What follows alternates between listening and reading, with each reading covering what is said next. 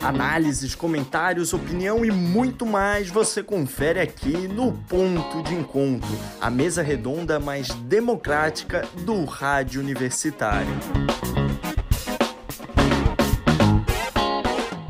Destaques da Copa do Brasil, dos catarinenses no Brasileirão Série B e os principais confrontos do Brasileirão Série A.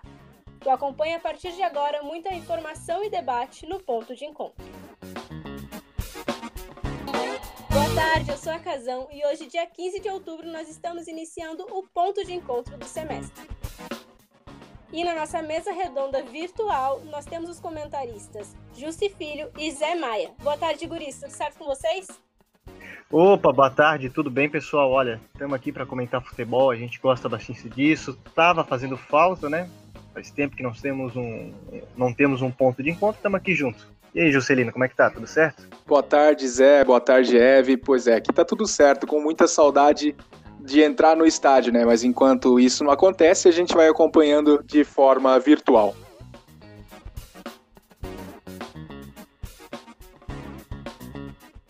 Vamos começar falando de Fortaleza contra São Paulo, pelas oitavas de final da Copa do Brasil.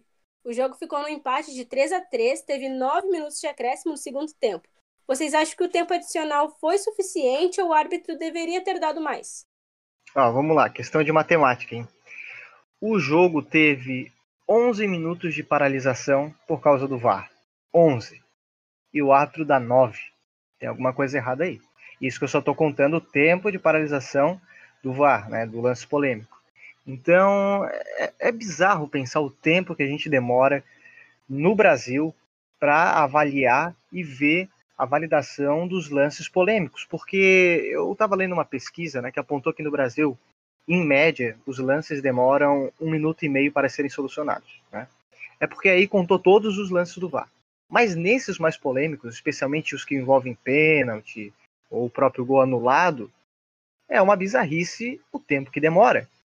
11 minutos, 11 minutos para garantir aquele lance. É, é bizarro, não dá para a gente aceitar isso. A gente tem outros países, por exemplo, a Inglaterra, que na Premier League demorou mais tempo para adotar o VAR definitivamente, mas teve um período maior de estudo. Tem a questão da profissionalização dos árbitros de futebol, que no Brasil, no caso, são amadores. Né? Eu não sei se o ouvinte sabe, mas no Brasil o árbitro ele não é só árbitro de futebol. Ele é árbitro, ou advogado, ou professor de educação física, enfim, ele tem atividades paralelas. A arbitragem é como se fosse uma segunda profissão. Enquanto em outros países, como a Inglaterra, a arbitragem é profissional. Né? Então é lógico que isso influencia nas tomadas de decisões, no tempo do VAR, e é uma demora impressionante. Né? Só mais um detalhe, para que você imagine como é na Inglaterra, se não está acompanhando as partidas. Lá, os lances do VAR são mostrados no telão. Todo mundo acompanha a mesma imagem que o árbitro de vídeo, né? que o árbitro de campo, no caso. No Brasil, não. No Brasil, é aquele mistério é o árbitro indo sozinho ver o lance, não tem nenhuma imagem mostrada pra gente, os jogadores ficam em cima, ficam reclamando, e é essa palhaçada. É uma palhaçada, na verdade. É, eu acho que enquanto não tiver a profissionalização dos árbitros e não for repensado o modo que está sendo lidado com o VAR, nós vamos ter essa várzea. Porque é melhor que não tenha o VAR do que ter e aumentar o jogo, sei lá, em mais quase meia hora de, de partida normal. Né? É isso que a gente está vendo. Exatamente, Zé. A falta de profissionalização dos árbitros no Brasil faz com que todo esse mal-estar nos campos seja gerado, no caso, né? Ah, a gente teve lances também ah, que não são admissíveis no futebol, principalmente nas oitavas de finais da Copa do Brasil. Os dois times também se comportaram muito mal na reta final, ah, se comportaram de maneira agressiva e o que fez, fez com que o jogo se prolongasse e gerasse toda essa polêmica. Daí foi agravado com a falta da, de profissionalização dos árbitros, né? E, no, ao meu ver, pareciam estar meio perdidos no final da partida. Eu acho que o árbitro meio que terminou a partida porque ele não queria gerar mais confusão, ele não estava dando conta de apitar a, a que a partida estava já estava fora do controle dele. Então, a falta de profissionalização, como você falou, faz com que tudo isso aconteça e o nosso futebol seja ridículo. É, isso ficou mais claro no final da partida, quando os dois treinadores reclamaram, tanto o Diniz quanto o Rogério Ceni. Né? Foi um final de partida onde os dois reclamaram. Ou seja, não agradou ninguém. Né? 3 a 3 um resultado aí que deixa em aberto a vaga para as quartas de final, que vai ser decidida lá em São Paulo, no Morumbi. E olhando agora para o futebol, né, apesar dos lances polêmicos e lamentáveis da partida, a gente vê que o Fortaleza não é um time azarão do Campeonato Brasileiro. Mostrou consistência, mostra que é um time organizado e que tem muita chance de avançar aí para cima do São Paulo. Não seria nenhuma zebra, nenhuma surpresa se o Fortaleza do Rogério Ceni avançasse para a próxima fase. E na finaleira do jogo ainda teve um lance que os jogadores do São Paulo reclamaram da mão na bola por parte do jogador do Fortaleza dentro da área. O VAR ele foi acionado, mas não marcou o pênalti. Para vocês, deveria ter sido marcado pênalti para o tricolor paulista ou a decisão do árbitro, do árbitro e do VAR estava certa? Então, foi um lance muito polêmico porque estava muito próximo, um lance, ah, eu diria assim, que muito confuso para o árbitro olhar ali na hora. E como eu falei antes, o árbitro já estava pressão, ele já não estava dando conta do jogo. Então ele optou por, por finalizar o jogo. Ah, e não, não ficou claro se ele teria ou não que marcar o pênalti, mas na minha opinião foi sim pênalti. O pênalti deveria ser marcado, mas eu acho que por conta dele não estar tá segurando mais a barra do jogo, ele optou por finalizar o jogo. Havaí contra o CSA pelo Brasileirão Série B, um jogo, um jogo com gol para cada lado apenas. Posse de bola muito equilibrado e Leão da Ilha está com nove pontos de diferença do líder, que é o Cuiabá.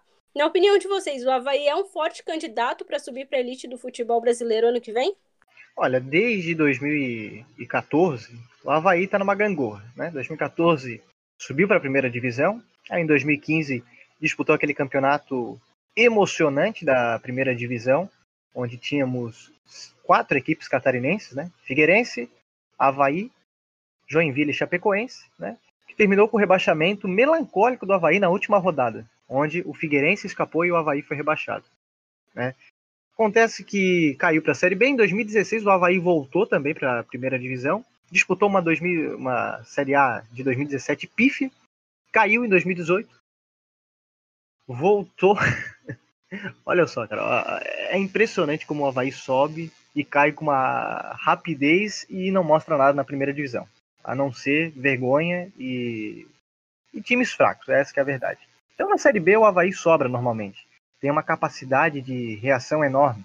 E o Geninho teve dificuldade para engrenar no Havaí, essa é a verdade. Mas diferentemente do Figueirense, se a gente for comparar, o Havaí tem diversidade de atacantes e de jogadores de ataque. Né? Um dos jogadores importantes para o Havaí era o Capa, que se machucou no clássico contra o Figueirense, o lateral esquerdo, que volta e meia fazia a função de ponta na equipe do Havaí. E ele se machucou e ficou uma lacuna aí na equipe, não sabia bem o que, que ia acontecer. Mas a verdade é que o Havaí conseguiu se restabelecer e teve uma grata surpresa, que foi o desencantamento do Valdívia. Né? Essa que é a verdade. O Valdívia, que até então estava sendo um jogador mediano e contestado na equipe do Havaí, conseguiu melhorar, conseguiu fazer o principal, que são os gols, e tem ajudado a equipe do sul da ilha. Né? Outros jogadores também que merecem destaque nessa equipe do Havaí é o Rômulo e o Getúlio, todos homens de ataque. É claro que uma equipe boa precisa de consistência em todas as áreas, mas o ataque do Havaí mostra que o Geninho tem homens que ele pode contar, que ele pode mudar, sem muito medo. E isso é bom para uma equipe de futebol. E é o que falta para a equipe do Figueirense. Comparando os dois times da ilha de Santa Catarina, o Havaí com certeza é o que tem mais chance, e eu acho sim que o Havaí tem grandes chances de subir para a Série A outra vez. Eu não sei se faria bonito na Série A assim que subisse, mas é um time consistente, né? Se a gente olhar a tabela, hoje está em quinto colocado com 23 pontos. Ah, o empate foi doloroso para o Havaí, porque fez ele cair, né? Sair de dentro do, do G4 mas é um time que vem mantendo a sua consistência. Agora temos ali o Valdívia que voltou a mostrar o seu bom futebol e eu acho que daqui para frente o Havaí consegue se ajeitar e jogar um futebol melhor. E aposto sim no Havaí e espero espero que suba, porque é um time que está merecendo, é um time que está fazendo bonito, apesar das inconsistências, está tentando, diferente do Figueirense, né? Não temos nem o que falar do Figueirense aqui, lá no final da tabela da Série B. É, fazendo bonito aí eu não vou poder concordar contigo, Juscelino. Queria concordar, mas não posso. Fazendo bonito eu penso que é um exagero para essa equipe do Havaí. Não é um time de brilho. E, inclusive, essa foi uma das grandes reclamações para a equipe do, do Geninho, né? Ele não mudava, né? Não, não apresentava um futebol diferente. Não é uma equipe que nos brilha ao assistir, né? Mas por uma Série B, o importante é que está fazendo os gols, está conseguindo os resultados. Se a gente lembrar, nas outras rodadas, o Havaí vinha de uma de uma derrota para o CRB por 3 a 1 onde não conseguiu ter nenhuma reação contra o time de Alagoas. Né? Não que o time do CRB seja extraordinário, mas a gente mostra que o Havaí ainda tem algumas falhas, não é um time brilhante ainda, mas, como eu disse, tem a variedade dos seus atacantes, e quando uma peça não dá certo, o Geninho pode trocar e tentar ver o que, que pode acontecer. Né? Figueirense perde de goleada para o Sampaio Correio e permanece na zona de rebaixamento. No jogo passado, o técnico Elano criticou o calendário durante a pandemia. Vocês acham que os jogadores do Figueirense estão com desgaste físico e por isso estão, com, estão em uma situação delicada na tabela ou tem algum outro fator? Ah, coitado dos jogadores do Figueirense, né? Eles estão desgastados, os jogadores do Sampaio estão desgastados, do Havaí, do Cuiabá, de todo mundo. A pandemia pegou todo mundo, meu. Pegou só o Figueirense. Você desculpa. E se tá desgastado é um problema da própria equipe de condicionamento físico do Figueirense. Essa que é a verdade. Todas as equipes foram atingidas pela Covid, pela pandemia. E o Figueirense não é uma exceção. O Figueirense é ruim. É isso que é o Figueirense. O Figueirense é ruim. Olha, o Figueirense, eu acompanhei essa partida entre Figueirense e Sampaio Correia, né? E é engraçado como a gente atribui né, o adjetivo goleada? 3 a 0 é goleada? Não sei eu não considero goleada. 3 a 0 não considero goleada. Apesar de ser um, um placar elástico. Mas, se a gente for pensar no que foi apresentado, no campo, o Figueirense levou uma goleada. Não nos gols, mas no que apresentou. Sampaio Correia para ter vencido de 5. Que mais? O Figueirense contou nessa partida com a estreia do Alec Gol, né, o Alexandre, jogador famoso, campeão da Libertadores, duas vezes campeão da Libertadores, campeão brasileiro, campeão da Copa do Brasil, enfim merece, não precisa de apresentação. Mas a bola não chegava nele.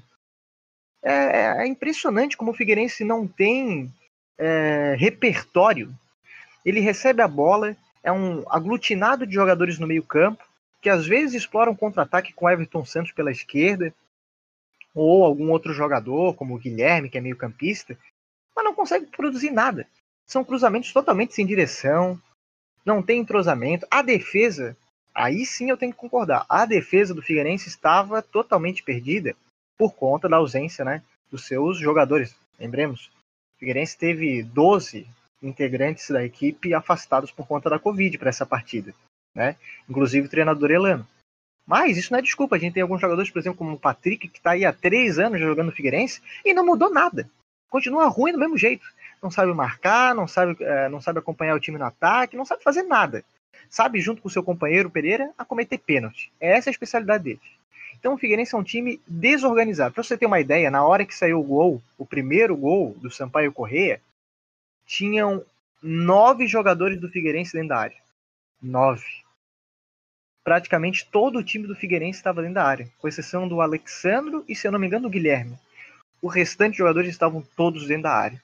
Para você ver a, a dificuldade dessa equipe.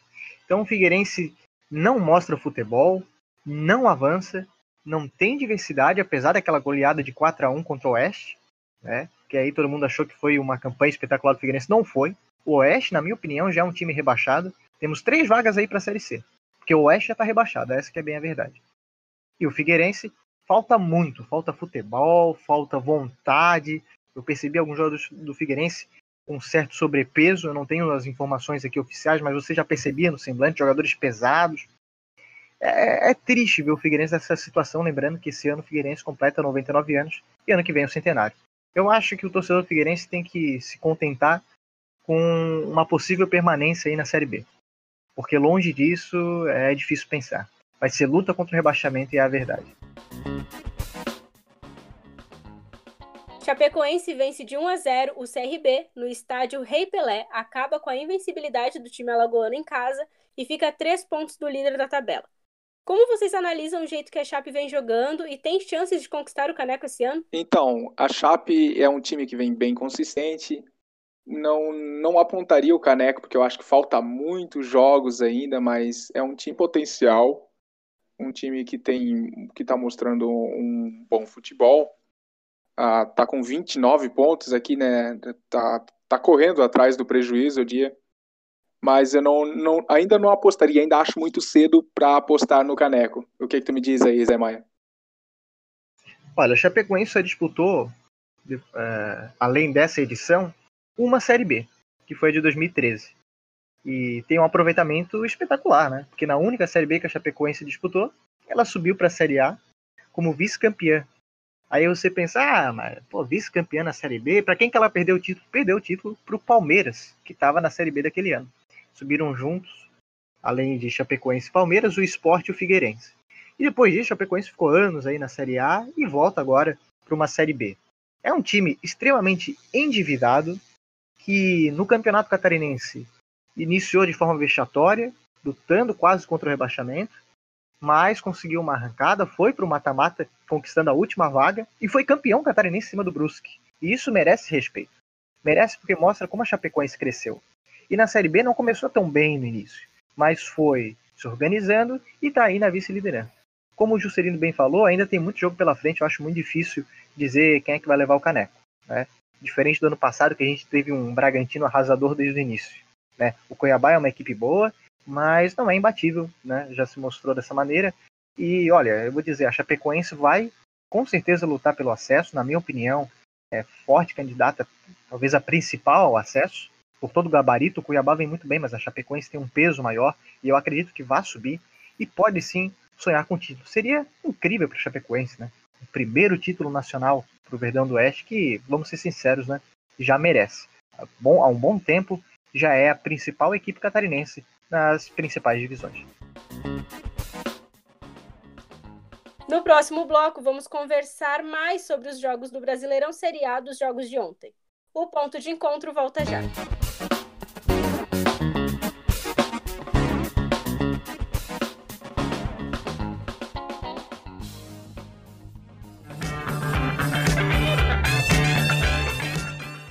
Rádio.UFSC. É rádio e ponto.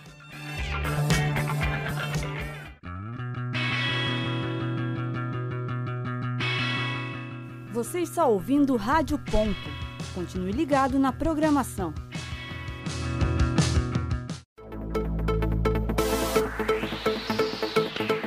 Continue ligado na programação da Rádio.UFSC. Atlético Mineiro tem mais posse de bola, mas mesmo assim fica no empate de 1 a 1 com o Fluminense. O Galo está com 31 pontos, o mesmo que o Internacional, mas tem uma vitória a mais. O Atlético pecou em algum lance no jogo para vocês?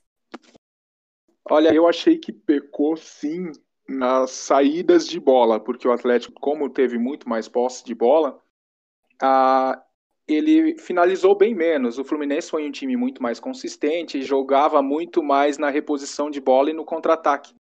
Ah, às vezes, ah, o, o, primeiro tempo foi completamente dominado pelo Fluminense após o, o, gol marcado ali, né? Só que o segundo tempo, o, Atlético Mineiro impôs um ritmo muito forte, fez o Fluminense correr muito, cansou muito os jogadores do Fluminense, tanto que o jogador de maior destaque da partida foi o goleiro do Fluminense, o Muriel, que trabalhou bastante no segundo tempo, porque o Galo uh, foi para cima das finalizações só no final do segundo tempo. Então acho que pecou, uh, sim, e pecou pela falta de aproveitar essa posse de bola que teve durante todo o primeiro tempo e grande parte do segundo tempo. Então, esse foi o maior erro do Mineiro aí e custou para ele três pontos preciosos, né? Agora que está empatado com o Inter, foi um empate bem doloroso para o Atlético Mineiro. Pois é, e o Fluminense vem fazendo uma boa campanha, né? Merece destaque. Uh, o Nenê está entre os artilheiros aí do campeonato e o Fluminense, semelhantemente a Chapecoense, né? A gente já estava comentando no outro bloco, né? Conseguiu crescer após o início da pandemia, né? a gente vai lembrar que o último jogo do Fluminense, antes da pandemia, foi aquela partida entre Figueirense e Fluminense pela Copa do Brasil, que o Figueirense venceu por 1 a 0. Um Fluminense extremamente pesado, difícil de assistir. E perdeu para o Figueirense aqui no Scarpelli, em Florianópolis. Depois ele volta, consegue se restabelecer no Campeonato Carioca, disputa final com o Flamengo, jogando bem, e vem para um brasileiro empolgado, elimina depois o Figueirense na Copa do Brasil, enfim. Se não me engano, o jogo foi 4 a 0 para o Fluminense, ou 3. E mostra que o Fluminense vem com um time alegre, podemos dizer. Um time que tem vontade de jogar e que tem uma referência lá na frente, que é o Nenê. Depois contou com a vinda do, do Fred, mas enfim. O Fluminense é uma equipe que há tempos não víamos, né? Um Fluminense dessa maneira. E isso é bom. O Fluminense é uma equipe que tem uma das camisas mais lindas do futebol, que tem uma coleção de títulos incríveis, né? Que muita equipe não tem. E é bom ver isso no Campeonato Brasileiro. Muitas equipes aí é, estavam caminhando para um.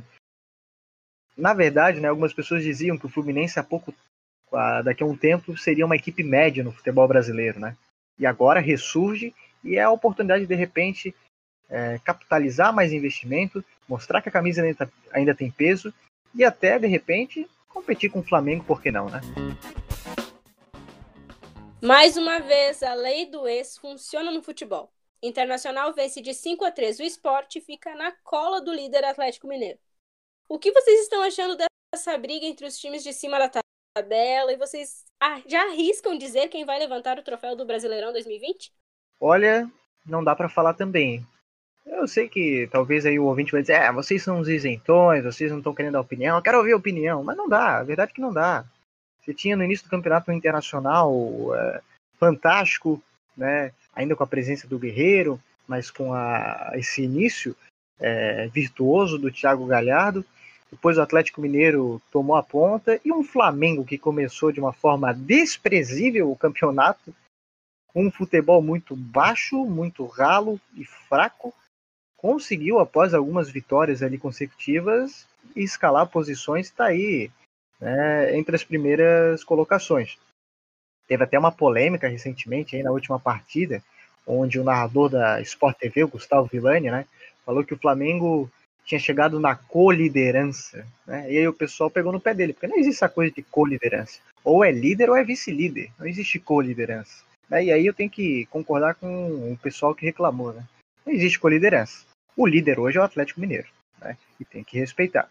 Acontece que o Atlético Mineiro é, no decorrer dos anos, acabou virando é, chacota, né? porque o pessoal vivia dizendo que é um time que nunca consegue o bicampeonato, é o cavalo paraguaio, né?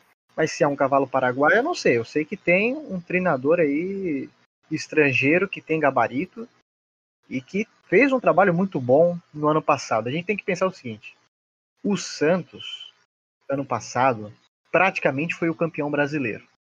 Essa é que é a verdade. Porque das equipes que disputavam o campeonato, o Santos foi incrível. Mas não dava para competir com aquele Flamengo. Porque o Flamengo não era a melhor equipe do Brasil. Era a melhor equipe da América. Uma das maiores do mundo. É, é verdade, a verdade é essa. O Flamengo era uma das melhores equipes do mundo. Era muito difícil para o Santos competir com o Flamengo. Com todo o investimento que o Flamengo tinha, conseguiu fazer valer e fez um campeonato incrível. Né?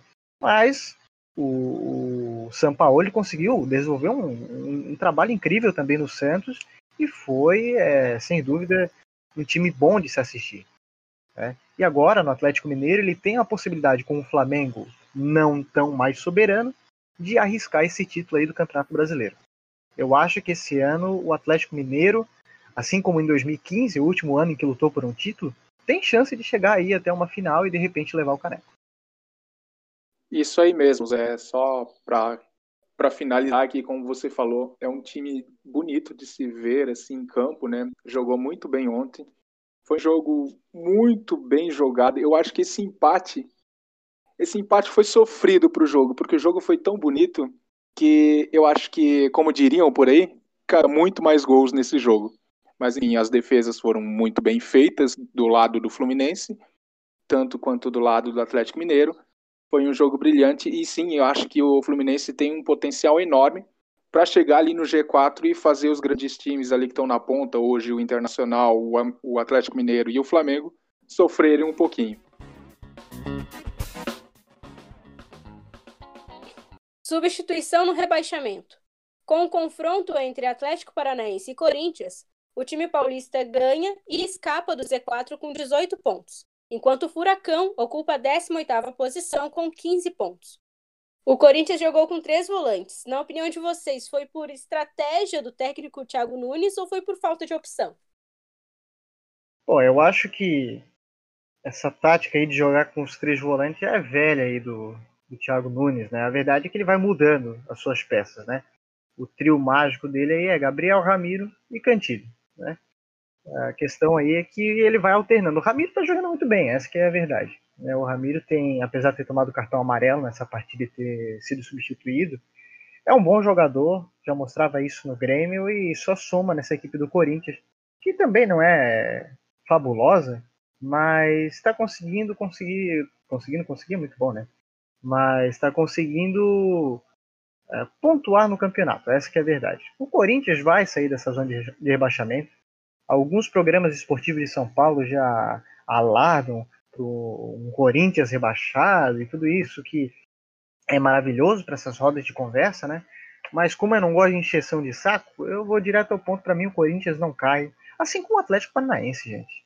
Meu Deus, colocar o Atlético Paranaense com uma equipe que vai cair, uma equipe que tem uma sanidade financeira invejável a todas as outras, que tem conquistado títulos nos últimos anos, como a Copa do Brasil e a Sul-Americana, sabe? É só uma questão de tempo para o Atlético Paranaense escapar dessa zona incômoda. O Atlético Paranaense, vamos lembrar, tem ainda simultaneamente a Copa do Brasil e a Libertadores. É lógico que isso está pesando no elenco. E no momento eles estão priorizando essas competições internacionais, como a Libertadores e o mata-mata. Bom, mata-mata vem por aí, né? Não, eles entram agora, mas vem por aí, não é o objetivo, é, não tem atrapalhado o objetivo do Campeonato Brasileiro, mas também pesa. O Atlético Paranaense vai sair dessa zona incômoda porque tem time para sair. Dá para acreditar nesse time do Atlético Paranaense. Né? Outras equipes já me deixam em dúvida, como é o Botafogo, que fez um, um, uma comemoração gigantesca pela contratação do Honda no início do ano, mas que até agora não deu em nada. O Coritiba é uma equipe muito abaixo do Atlético Paranaense. O próprio Bahia, que não está prestando o mesmo futebol é, gostoso de se assistir do ano passado. O Bragantino, né, que parecia que ia vir para disputar as cabeças, também nada. E um Goiás também é, caduco, né? Com o Rafael Moura, com o He-Man que não faz gol. O Goiás aí tá me lembrando muito a equipe do Figueirense de 2016, que curiosamente tinha o Rafael Moura no seu elenco e terminou rebaixado. Então eu acho que tem espaço para o Atlético Paranaense e para o Corinthians escapar com relativa tranquilidade. A luta vai ser entre Bahia, Bragantino, Goiás, Coritiba, um Botafogo e de repente até o Ceará. Mas sai tranquilamente da zona do rebaixamento. Grêmio tem Jeromel, Kahneman e GPR recuperados da Covid-19 e vence o Botafogo por 3 a 1. Dos três gols do tricolor gaúcho, dois foram do PP. Vocês consideram ele um novo Everton ou está caminhando ainda para chegar nesse nível? Olha, o PP com certeza é uma das estrelas do futebol brasileiro da Série A hoje, na minha opinião. O moleque joga muito mesmo.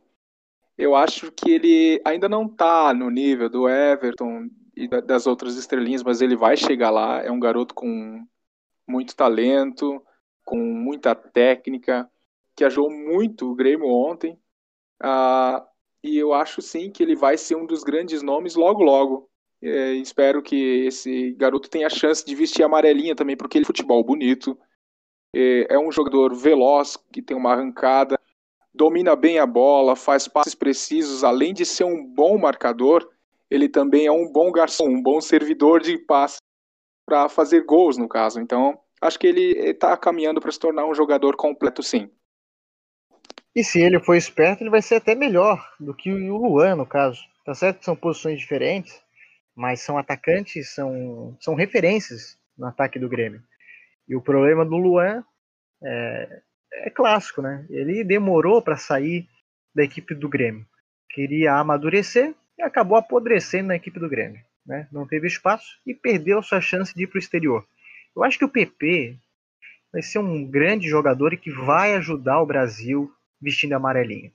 Ele tem um talento, ele tem uma facilidade, ele tem uma alegria de jogar que não é fácil encontrar em qualquer jogador.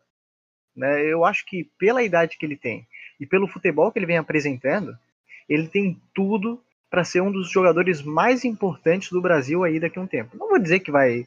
É, seria muita loucura dizer que vai para a Europa e vai ser a, um, melhor que o Neymar e tal. Não, não é isso que eu estou falando. Mas eu acredito que ele tem futebol e que, olhando uma perspectiva dessa, se continuar jogando dessa maneira, ele pode ajudar muito no futebol brasileiro, como já vem ajudando.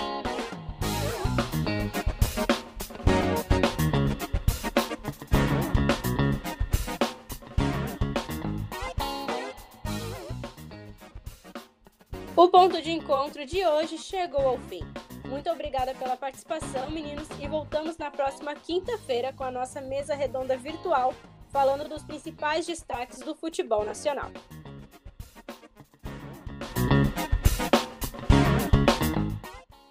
O Ponto de Encontro é produzido pelo Núcleo de Jornalismo Esportivo da Universidade Federal de Santa Catarina. Apresentação e roteiro de Evelyn Casão. Comentários de Jussi Filho e Zé Maia. Participaram desta produção Bárbara Amaral, Bruno Leal, Gabriel Padilha, João Miguel, José Roberto, Letícia Coutinho e Ulisses Santos. Orientação da professora Valciso Culoto. É jornalismo esportivo, é rádio e ponto.